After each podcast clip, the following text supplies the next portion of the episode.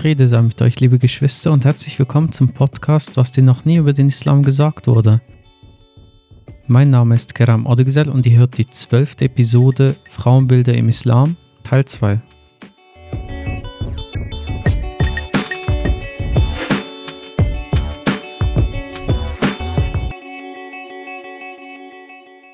Was ich hier aber doch fragen würde, ist, wir reden ja vom Koran, dass er immer gleichberechtigt beide Geschlechter oder zumindest in der, äh, sie als gleich behandelt.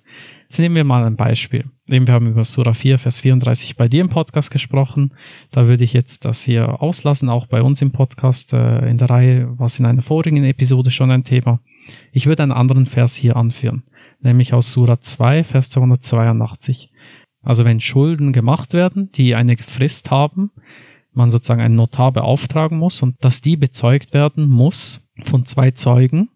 Und wenn man aber nicht zwei Zeugen hat, dann von einem Zeugen und von zwei Zeuginnen. Ja, finde ich, finde ich einen interessanten Vers und das ist ja dann auch so, dass man das auf die Heirat bezieht. Also sprich, auch wenn du jetzt heiraten willst, dann kannst entweder einen männlichen Zeugen oder zwei weibliche Zeugen hinzuziehen, oder? Also die Antwort, wo ja die Experten liefern auf das, ist eben, dass die auf das Emotionale von der Frau verweisen. Sprich, die sagen, und das stimmt ja auch ein Stück weit, das darf man ja sagen, wir Frauen sind grundsätzlich emotionalere Wesen stimmt nicht auf alle, oder? Es gibt auch Männer, die sind so viel emotionaler und so sensibler als ich und so weiter. Das heißt, da ist wirklich, es gibt Ausnahmen. Aber so grundsätzlich, glaube ich, kann man sagen, dass Frauen eher emotional sind als Männer. Ich gebe dir ein ganz einfaches Beispiel. Wenn du draußen bist mit deiner Frau und du siehst ein Babykätzchen, wer rennt aufs Babykätzchen zu und schreit, oh, oh mein Gott, wie süß, ich will es aufessen. Bist es du oder sie? Also jetzt in diesem Fall ist es meine Frau. Okay. Dann ein anderes Beispiel. Ihr hockt im Café und ein kleines Kind äh, lächelt die ganze Zeit zu euch rüber mit äh, ganz blauen Augen. Mashallah. Ist dann eher deine Frau diejenige, wo das, äh, das, das, das Kaffeekeksli abgibt dem Kind oder du? Puh, das ist schwierig. Äh, kommt aufs Kind an. Gute Antwort. Wie süß ist es wirklich, genau. oder?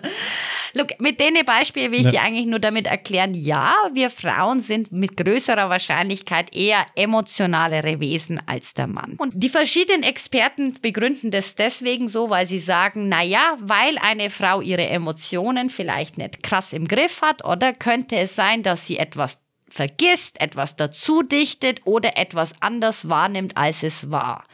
Das ist eigentlich auch ein Vorwurf, oder? Dass das Gehirn einer Frau anders tickt als das des eines Mannes. Und das ist gemein, weil die Gehirnforschung zeigt uns, es gibt bis auf einen klitze, klitze, klitze kleinen Unterschied keinen Unterschied. Das heißt, wir haben das gleiche Gehirn. Na, aber wir sind trotzdem ein bisschen emotionaler.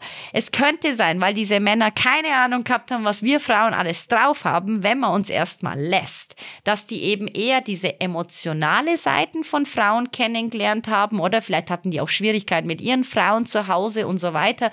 Und deswegen, weil sie quasi ja nie die krass gebildete Frau zu Hause kennenlernen durften, sondern eher die emotionale, die sich halt mit Alltagsthemen beschäftigt hat, vielleicht auch irgendwie Eifersuchtsthemen und so weiter und so fort. Das heißt, heißt, die haben mehr eine emotionale Frau kennengelernt. Und deswegen gehe ich davon aus, dass die das so interpretiert haben, dass quasi zwei emotionale Frauen einen weniger emotionalen Mann ersetzen würden. Das ist die einzige Erklärung, die ich halbwegs akzeptiere, im Hinblick darauf, dass diese Jungs keine Ahnung hatten, was wir Frauen alles drauf haben. Ja, also ich finde das gerade das Stichwort äh, halbwegs akzeptabel und das ist für mich genau dasselbe. Es gibt eine Erklärung, die ich hier auch kurz erwähnen möchte. Das arabische Wort, was dort verwendet wird, ist Dollar. Und das bedeutet so etwas wie irren oder vom Weg abkommen. Zum Beispiel Dollar Tariq, äh, vom Weg abkommen.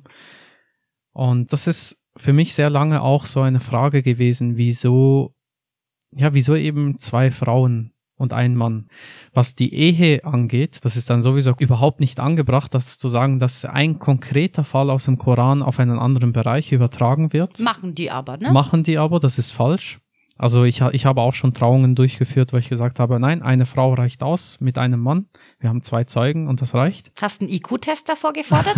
nein, nein, also das wäre mir nie in den Sinn gekommen, aber ich hätte wohl den Mann prüfen müssen. man, man, könnte auch Ghazali und Co. fragen, würde heute ein Bachelor- oder Master-Title ähm, ausreichen? Darf ich dann alleine dastehen oder muss ich erst meinen Doktor und Prof machen, damit ihr mich auch als eine quasi gleichwertige Person anerkennt, ihr Lieben? Weißt ich meine? ja. Ja, und äh, wenn, wenn wir jetzt auf den Vers zurückgehen, ähm, das ist Dollar eben vom Weg abkommen. Ich glaube, wieso eben, für mich sind eigentlich die Unterschiede in Bezug auf die Rollenbilder nur aufgrund der biologischen Unterschiede zurückzuführen. Also es gibt zwei Arten, wie man mit dem Vers umgehen kann. Man, man kann sagen, das war historisch und es hat heute keine Gültigkeit mehr. Das ist ein akzeptabler Weg zu sagen, ja, das war einfach damals so, dass man die Stellung der Frau verbessern wollte. Sie hatte damals eben sehr wenige oder bis fast gar keine Rechte. Und die Absicht des Korans ist ja, die Stellung der Frau zu verbessern. Und, und wenn man dann. Und, ja, und Erleichterung für uns Menschheit, oder? Genau, und Erleichterung, genau, indem man äh, noch die andere Hälfte mit einbeziehen kann und nicht immer das Potenzial auslässt, dass man dann auch sagen kann, es wäre wie falsch da stehen zu bleiben, sondern weiterzudenken und zu sagen, okay, jetzt in unserer heutigen Zeit, wo eben keine Unterschiede feststellbar sind, dass man auch nicht mehr zwei Frauen unbedingt haben muss, das ist im Geiste oder im Sinne des Korans einfach weitergedacht. Der zweite Weg ist eben über ähm, eine semantische Neuinterpretation des Textes, indem man sagt eben vom Weg abkommen und das in Bezug auf die eventuelle Möglichkeit einer Frau, dass sie schwanger ist und zu diesem Termin, wo sie dann vor Gericht erscheinen müsste, eben nicht kann, weil sie vielleicht gerade nicht mehr sich eben dorthin begeben kann. Also dass dann zur Absicherung zwei Frauen auf jeden Fall beschrieben werden. Und zuerst denkt man, ja, man, man macht jetzt Akrobatik und Gymnastik mit Texten und Worten, damit man sich irgendwie wieder schön redet. Aber da möchte ich auch darauf hinweisen, dass im Koran auch Ausnahmefälle beschrieben werden, wie wenn man zum Beispiel Schweinefleisch vorfindet und das ist das einzige, was man findet zum Essen dann darf man Schweinefleisch essen. Also wenn du verhungern würdest sonst. Genau. Genau. genau. Also wenn solche extrem unwahrscheinliche Situationen im Koran erwähnt werden, ist das für mich dann doch auch ein interessanter Ansatz äh, zu sagen, okay, vielleicht ist das damit gemeint? Weißt du, die Jungs, die das so hochwerten und das auch so immer wieder betonen, oder? Dass eben zwei Frauen einen Mann ersetzen. Das sind die gleichen, die darauf pochen und sie haben ein Stück weit recht dass der Mann mehr Erbe bekommen soll. Also, weißt du, wenn wir über Fairness und so weiter reden, Allah und Koran ist fair. Das ist für mich die Grundvoraussetzung, dass wir zwei auch überhaupt diskutieren können. Weil Gott ist, sagt von sich, er ist fair, er ist ähm, Richter über all den Dingen, er ist allmächtig, er sieht alles und so weiter. Du kennst die Esmai Hüsner auch. Aber was ich damit hinzufügen möchte, ist, er hat uns das Buch gegeben und, wir, und es ist wie so, schauen wir mal, was sie draus machen, oder? Und die Männer, die quasi diese Thesen immer wieder und immer wieder, um die Frau rauszuhalten, quasi auch aus der Gesellschaft oder aus Entscheidungsprozessen, das sind die gleichen Männer, die diese Argumente anführen. Übrigens, das kennen wir ja auch aus dem Christentum, oder? Wie viele Pfarrerinnen müssen sich immer noch rechtfertigen, dass sie Pfarrerinnen sein möchten und sind auch, oder? Auch heute noch kriegt man irgendwie ab und zu, zum Beispiel in der katholischen Kirche, so ein, ja, so ein Schlucker, wenn man hört, ach, sie sind wirklich, ach, sie sind echt Pfarrerin, ah ja, okay, krass und so das ist nicht nur was innermuslimisches, dass man die Frau nicht mitspielen lässt und nicht, ähm, nicht dabei haben möchte, oder? Appenzell Abstimmungsverhalten Schweiz, muss ich dich daran erinnern? Ich meine, diese Videos sind immer noch online, oder?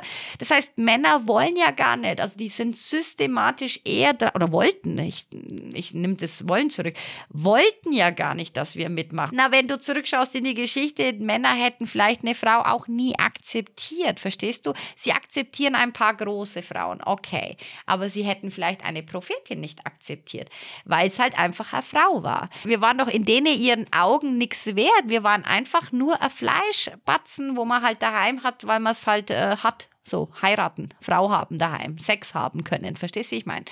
Also auch die, die, die, Ehe hat sich verändert, das Ziel einer Ehe hat sich verändert. Und weißt du, früher haben wir Frauen ähm, das an, nicht anders fordern können. Wir wollten Schutz, wir wollten versorgt werden, wir wollten einen Mann im Haus, wir wollten einen Namen und so weiter. Heute wollen wir ganz andere Sachen. Ich habe selber Geld, Kerem. Ich brauche keinen Mann mit Geld. Verstehst? Also es braucht mir keiner vor die Augen kommen, der findet, er hat viel Geld, wo er verdient. Super, mega cool. Ich auch. ich brauche keinen, der mich beschützt. Warum auch? Wir haben überall Securitas Oder? Wenn ich am Abend mit den Mädels rausgehe, die SBB hat Securitas, die Clubs haben Securitas. Ich habe die Bullen, die irgendwie innerhalb von sechs Minuten da sind. Das heißt, ich brauche auch keinen Schutzbefohlenen mehr, keinen, wo mich beschützt. Verstehst du, wie ich meine? Na, was bleibt dann noch? Ja, nimmer so viel. Das heißt, unsere Werte haben sich verändert. Wir wollen Männer, die uns respektieren, die unsere Arbeit anerkennen, die unsere Bildung anerkennen, die, die uns für das, was wir sind, schätzen. Verstehst du? Wir brauchen keine Ernährer mehr und so weiter. Und vielleicht noch ganz kurz auf den Koran wieder zurückgekommen. Der Koran macht ja das. Der geht ja gleichberechtigt und auf Augenhöhe mit uns Frauen und Männern um. Zum Beispiel, und du weißt, du kannst das bestimmt bestätigen, also 24 Mal wird Frau erwähnt im Koran und 24 Mal wird Mann erwähnt. Dann werden durchaus hierarchische Strukturen erwähnt, wie zum Beispiel Frau, Mann oder Sklave, Sklavin oder Nicht-Sklave, Nicht-Sklavin und so weiter oder auch reif oder unreif, oder? Dann wird im Koran auch die Gleichberechtigung vor dem Gesetz erwähnt. Und das ist ganz wichtig. Wenn du heute losziehst und jemanden umbringst, dann erwartet dich das Gleiche ein Strafmaß wie ich. Da heißt es dann nicht, ja, aber der Kerem, der, der ist ein Mann, der sollte nicht so lange im Knast sitzen, das, das ist nicht so gut für ihn. Aber die Tuba ist okay, 15 Jahre. Nein, Mann, wir sind gleichberechtigt vor ähm, Gericht, oder? Und auch vor Gericht Gottes. Also sagt ja Gott von sich aus, oder? Das heißt, wenn wir Gleichberechtigung da haben, sollten wir Gleichberechtigung in jedem ähm, Zweig des Lebens haben. Dann eben äh, Zwangsheirat haben wir schon äh, angeschaut, oder? Da haben wir auch gesagt, ähm, da hat die Frau ein Mitspracherecht, weil sonst ist es nicht auf Augenhöhe und nicht gleichberechtigt und dann ist die Ehe nichtig. Dann tut der Koran selber Frauen empowern und selbst befähigen, oder? Zum Beispiel in der Sure An-Nisa ähm, oder in der Sure Maryam, wo es auch wirklich darum geht, dass auch diese Frauen mit Gabriel kommuniziert haben sogar. Das heißt, es gab Frauen, die ermächtigt wurden von Gott, mit Gabriel in Kontakt zu treten, oder? Das ist also quasi auch wichtig, dass der Koran das erwähnt und die Frau damit auch empowert, so in der Art, ja, nicht nur Männer hatten Kontakt zu Gott, also du hast ja mit Gabriel dann indirekt Kontakt zu Gott, sondern es gab auch Frauen. Dann fordert der Koran faire Umgangsformen für Frauen, das lasse ich jetzt mal so stehen, was auch immer faire Umgangsformen für jeden einzelnen Mann, der da draußen zuhört, gelten mag. Ich gehe immer von dem Grundsatz aus, behandle halt die Frau so, wie du selbst gern behandelt werden möchtest. Das heißt, wenn du deine Frau zum Beispiel am Abend voll herprügelst und dann ähm, irgendwie findest, äh, du willst mit ihr Sex haben in der gleichen Nacht, dann überleg dir mal, würdest du denn Sex haben wollen mit einer Frau, die dich davor wirklich hin und her geprügelt hat und dich grün und blau geschlagen hat? Oder ob du vielleicht eher abgeneigt wärst, in dieser Nacht mit deiner Frau zu schlafen. Ganz einfache Frage. Also behandle Frauen so halt, wie du selbst behandelt werden möchtest. Dann macht der Koran noch was weiteres. Und zwar, der behandelt die Frau als Individuum. Das heißt, viele Männer gehen davon aus, dass sie eine Frau besitzen mit der Heirat. Nein, nein, Bruder, ihr besitzt uns nö. ihr seid nur mit uns verheiratet, nur liiert. Und wer weiß, vielleicht nur für eine kurze oder für eine längere Zeit. Aber die Frau gehört dir nicht. Das ist dir anvertraute Partnerin für eine gewisse Zeit, aber sie gehört dir nicht. Das, das müsste man vielleicht überbetonen, weil ich wirklich sehr viel auch im Jugendtreff schon bei den Kleinen mitbekomme, ähm, was die Jungs ihnen vorschreiben. Und das ist immer noch ganz witzig, wenn du da zum Beispiel eine 14-Jährige fragst, ah, okay, und was, und was schreibt dein Vater dir vor? Ja, der sagt das und das. Ah, okay. Und dein Bruder? Ah, das und das. Ah, okay. Das heißt, du hast jetzt noch einen Freund angelächelt, der als dritte Person noch für dich Regeln aufstellt. Bist du eigentlich behindert? Reicht dir nicht, dass dein Vater, dein Bruder und vielleicht noch dein Lehrer Regeln aufstellen? Wieso genau suchst du jetzt einen Macke, der dich auch noch belehren und dir auch noch Regeln vorsetzen will? Also ich verstehe das auch gar nicht, oder? Genau, und in diesem Zusammenhang noch ganz wichtig, Jungs, die sich irgendwie ein bisschen äh, überlegener fühlen als Frauen, oder? Gibt uns keine ungefragten Nasiat. Ganz wichtig. Nasiat solltest du ja auch nur annehmen von jemandem, wo du Nasiat bittest. Und deswegen, liebe Männer, keine Nasiats verteilen an Frauen. Ihr habt keine Ahnung, was Frauen durchmachen, denken, fühlen. Ihr wisst es einfach nicht. Und ungefragt Nasiat sollte man grundsätzlich nicht. Also nicht keine verteilen. Ratschläge. Genau. Genau, keine Ratschläge verteilen. Und ja, was das angeht, gibt es ja auch den modernen Begriff schon dafür, Mansplaining. Also das ist auf jeden Fall ähm, einfach normal miteinander Gespräch führen, nicht keine Dominanzverhältnisse. Das ist auch etwas, was ich zum Beispiel, ich persönlich bezeichne das als sogenannte achtsame Kommunikation. Ja. Und das ist auf jeden Fall etwas, was auch im Koran immer wieder das Thema aufgegriffen wird, eben schöne Worte zu verwenden. Oder auch wie der Prophet mit seinen Mitmenschen umgegangen ist, mild und sanftmütig. Oder auch sogar bei einem Menschen, der als Tyrann beschrieben wird. Also da, da ist zum Beispiel Moses, dem gesagt wurde, er soll sanfte Worte verwenden gegenüber Pharao. Ja. Und Pharao war ja ein absoluter Tyrann, also Despot, und der hat ja alles, was ein autoritärer Diktator in einem totalitären Staat sozusagen erwartet werden kann, erfüllt. Und deshalb wird er auch als Paradebeispiel für das Böse herangezogen, dass er dann eben auch besonders bestraft wird dann am jüngsten Tag. Und da wieder sehr interessant, die Frau des Pharao. Mhm. Sie gilt als Gläubige. Sie hat ihn ertragen müssen. Sie hat zu Gott gebetet und gehofft, dass er ihn irgendwie recht leiten mag. Also irgendwie sind die Frauen im Koran, selbst wenn der Mann völliger verrückter Idiot ist, dann doch noch bei Vernunft. Wie erklärst du dir das? Wieso diese speziellen Beispiele aber immer im Versteckten? Siehst du das rein historisch oder auch spirituell irgendwo? Das ist eine sehr schwierige Frage. Ich glaube, das verhält sich ähnlich wie mit der Koran- und Hadith-Exegese. Ähm, ich glaube, dass es viel mehr noch gäbe, wo pro Frau wären oder wo die Frau noch ähm, hervorheben würden. Bis jetzt ist da wenig bekannt. Also im Sinne von, es gibt viel mehr Hadithe oder eben Koran-Interpretationen, die patriarchischer Struktur sind macht aber auch Sinn. Nicht nur, weil ihr Männer uns extrem zurückgedrängt habt in diesem Business, sondern auch, weil wir Frauen vielleicht auch gar nicht den Mut hatten, den Zugang uns gesucht haben und vielleicht auch einfach akzeptiert haben. Und zwar sehr, sehr lange.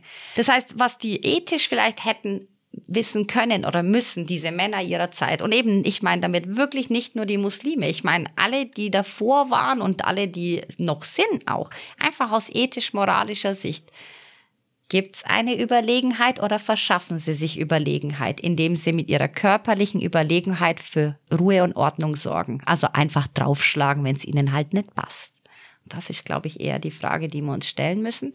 Und die Mordstatistik, die wird jetzt quasi die These untermauern. Jeden Tag sterben 137 Frauen durch Mord von ihren Ehemännern. Weltweit, das klingt erstmal nicht viel, 137, aber pro Tag nur aus dem Grund, weil halt der Ex-Partner eben als letztes Mittel dann die Gewalt sieht oder der Ehepartner. Das ist dann traurig, ne? Und eben, wir haben noch keine Kinder, aber vielleicht hast du auch mal eine Tochter und dann ziehst du die groß, 20, 30 Jahre und dann findet der Typ, ja, die passt mir jetzt nicht und deswegen schlage ich es jetzt her und dann stirbt es halt dabei, ist halt so. Das macht weh. Und eben, das hat nicht mal was mit dem Islam zu tun, das ist eine ethische Frage, oder?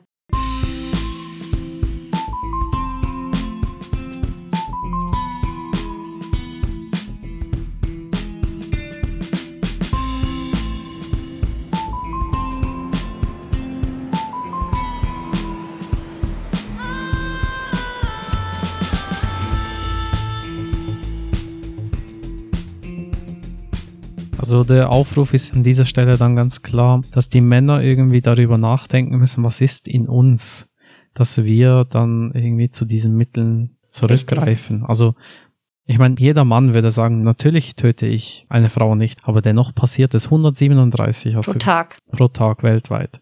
Das ist schon viel. Also irgendetwas muss da sein, ein Gewaltpotenzial. Und da gehört es ja eigentlich dann zur islamischen Pflicht, eben dieser Dschihad, dieses Potenzial an Gewalt zu kontrollieren und eben nicht auszuleben. Das ist genau das Gegenteil davon, was man mit Dschihad in den Medien assoziiert. Also, Richtig, dass man nicht eben Gewalt auslebt, sondern genau diese Gewalt unterdrückt oder umwandelt in etwas, was viel, viel schöner ist, wie zum Beispiel Kunst, Musik oder ja, dass man vielleicht seine Wut in Gedichtform der Frau mitteilt, ist auf jeden Fall viel, viel schwieriger als einfach die Hand zu erheben und zuzuschlagen. Oder einfach wieder Prophet weggehen. Einfach wirklich Ruhe, bis Ruhe einkehrt, bist du. Der Prophet ist manchmal einen Monat abgehauen. Jetzt wird man sagen, ja, ich kann nicht einen Monat irgendwie einfach weggehen oder meine Frau da alleine lassen und so.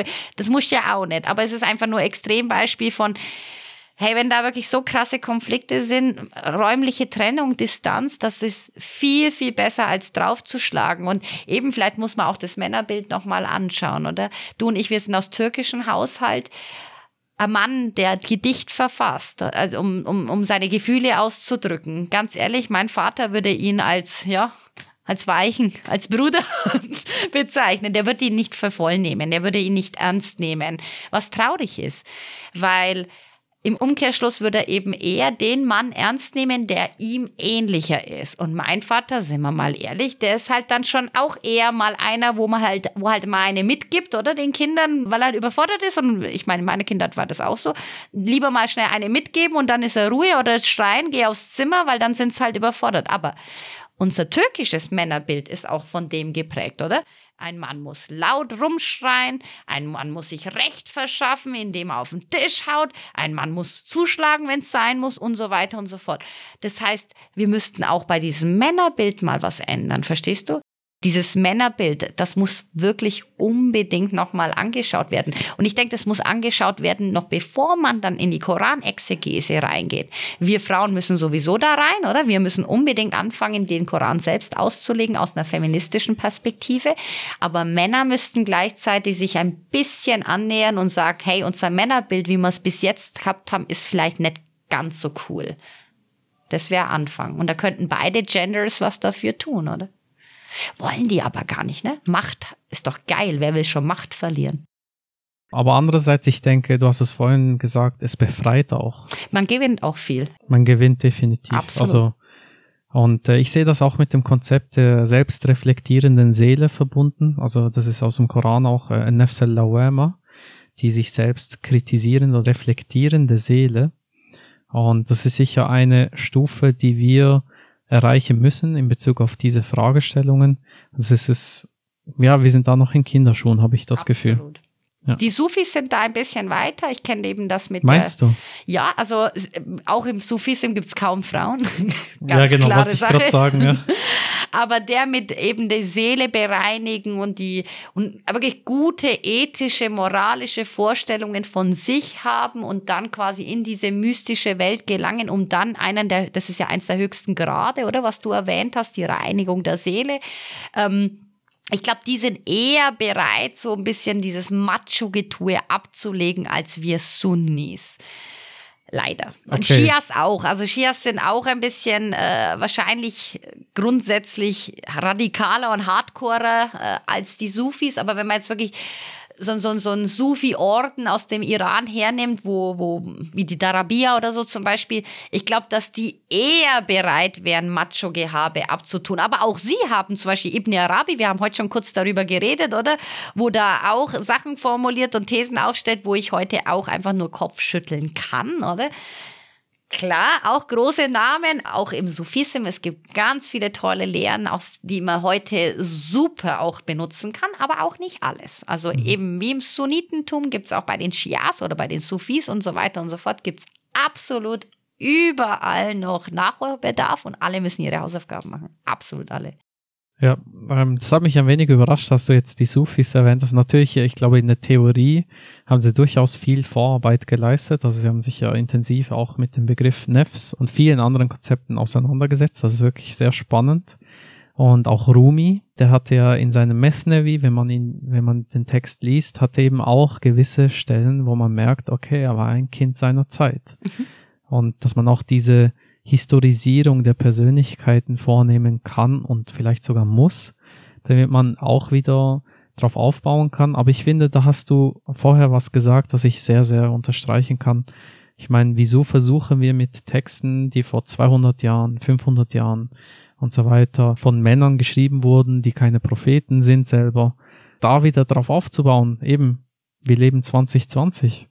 Wir haben ganz andere Probleme und äh, eben alleinerziehende Mütter, die am ärmsten sind, wie reagieren wir drauf? Und da denke ich, ist es unsere islamische Pflicht, für Gerechtigkeit zu sorgen, für Chancengleichheit zu sorgen. Ich glaube, das ist das bessere Wort dafür, dass auch eine alleinerziehende Mutter die gleichen Chancen bekommt. Das, das würde dann bedeuten, dass wir mehr für diese machen, ähm, als für Väter, die sowieso überall in den äh, höchsten Positionen der Firmen sind und ja, mehr Unterstützung auch so, schon systematisch bekommen. Also da, da ist noch auch, wie du gesagt hast, überall Nachholbedarf, nicht nur in den Religionen, sondern auch gesamtgesellschaftlich. Absolut. Liebe Tubi, willst du noch was hinzufügen? Also eben, ich bin ähm, sehr, sehr äh, frustriert über das Thema. Vielleicht merkt man das auch. Ähm, teilweise macht es mich ja auch wirklich aggressiv dann, oder? Wenn man quasi Feminismus im Islam anschaut oder eben die Nicht-Gleichberechtigung.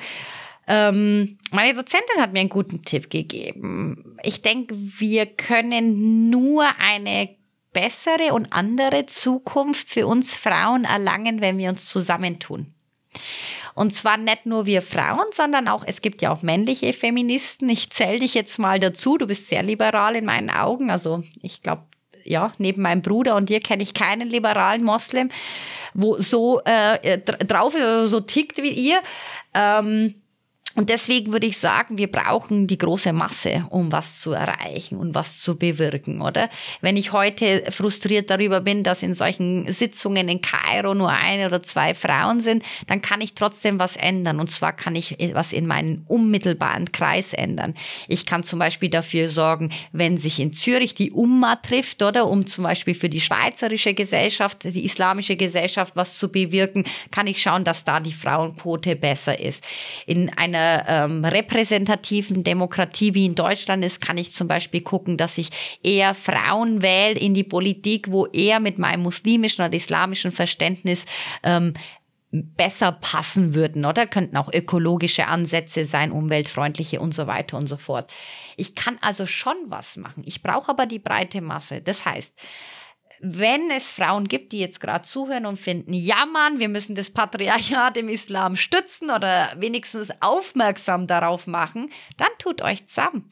Ihr werdet nie als Alleinkämpfer eine Chance haben und ihr werdet eingehen. Ihr werdet deprimiert sein und ihr werdet ähm, wirklich frustriert daheim in eurem Zimmer, in eurem Kinderzimmer, in eurer Wohnung hocken und werdet ähm, da nicht weiterkommen. Ihr müsst euch zusammentun und denn nur so haben wir eine Chance.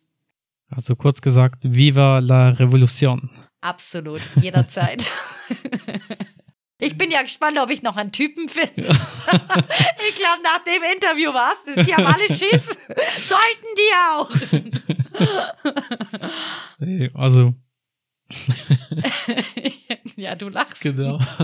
nee, du findest schon jemanden, inshallah. Das, das ist aber eben das Problem, weißt du, Männer sind eben auch eingeschüchtert vor Bildung. Also vor gebildeten Frauen sind die eingeschüchtert. Das ist so traurig. Ich denke, wenn ich ein Mann wäre und ich würde mit meinem Wissen, mit meiner Bildung, ähm, mit einem anderen Mann mich hinsetzen und so, dann wäre das so, ah ja, okay, Bro, ah, interessant, ah, okay und so. Wenn ich mit Männern, die mich nicht kennen, zusammensetze, die sagen gar nichts mehr, diese Mund. Und ich denke mir jedes Mal, scheiße, die sind fett eingeschüchtert. Du musst so zehn Gänge zurücklegen. Und in Europa geht's ja noch. Lass mich mal im Nahen Osten wirklich über ein Thema, wo ich mich auskenne, reden. Du, du siehst alle Jungs nur dort hocken und mich anstarren in der Art, wer ist das und warum, warum sagt die was? Oder also verstehst du, wie ich meine? Das ist so, ja, ich glaube, das ist einfach wirklich eine schwierige, schwierige Sache, dass man halt Wissen hat, Wissen mitgeben möchte, Wissen vermitteln möchte. Ich möchte auch nicht mein Wissen für mich behalten. Es, mir bringt es ja nur für mich was, aber ich möchte es wie rausschreien. Wenn du das aber magst als Single, sei vorsichtig. Wird sicher schwieriger, Bro. ja. ja, also ich denke, du erfüllst auch eine islamische Pflicht, nämlich von der Gnade unseres Herrn zu reden. Also Gott hat uns ja recht geleitet, mit Wissen beschenkt und uns in gewissen Bereichen auch Weisheit mitgegeben. Und du erfüllst zumindest aus meiner Sicht diese islamische Pflicht, dass du das Wissen erhältst und weitergibst und aufrechterhältst und aufbaust weiterhin. Und äh, ich möchte mich wirklich herzlich, herzlich bedanken für das Gespräch. Ich habe einiges dazugelernt. Ja, eben, das ist nur ein Gewinn, wenn Frauen mal reden können und wir uns gegenseitig zu höheren Standards pushen sozusagen. Vielen Dank, dass du da warst und noch einmal geht zu Islamic Media Club auf Instagram oder auf der Webseite Spotify, YouTube und hört ihren Podcast. Sie redet ohne ein Blatt vor den Mund zu nehmen und da könnt ihr auch einiges dazu lernen. Vielen Dank für die Einladung und inshallah erfüllen wir beide dieses Ziel, dass wir Bildung weitergeben, inshallah. So Gott will, ja. So Gott will und ich eben für die Kleinen und du für die Großen. ja, es ist ein langer, steiniger Weg, aber auch ein sehr spaßiger. Gutes Schlusswort.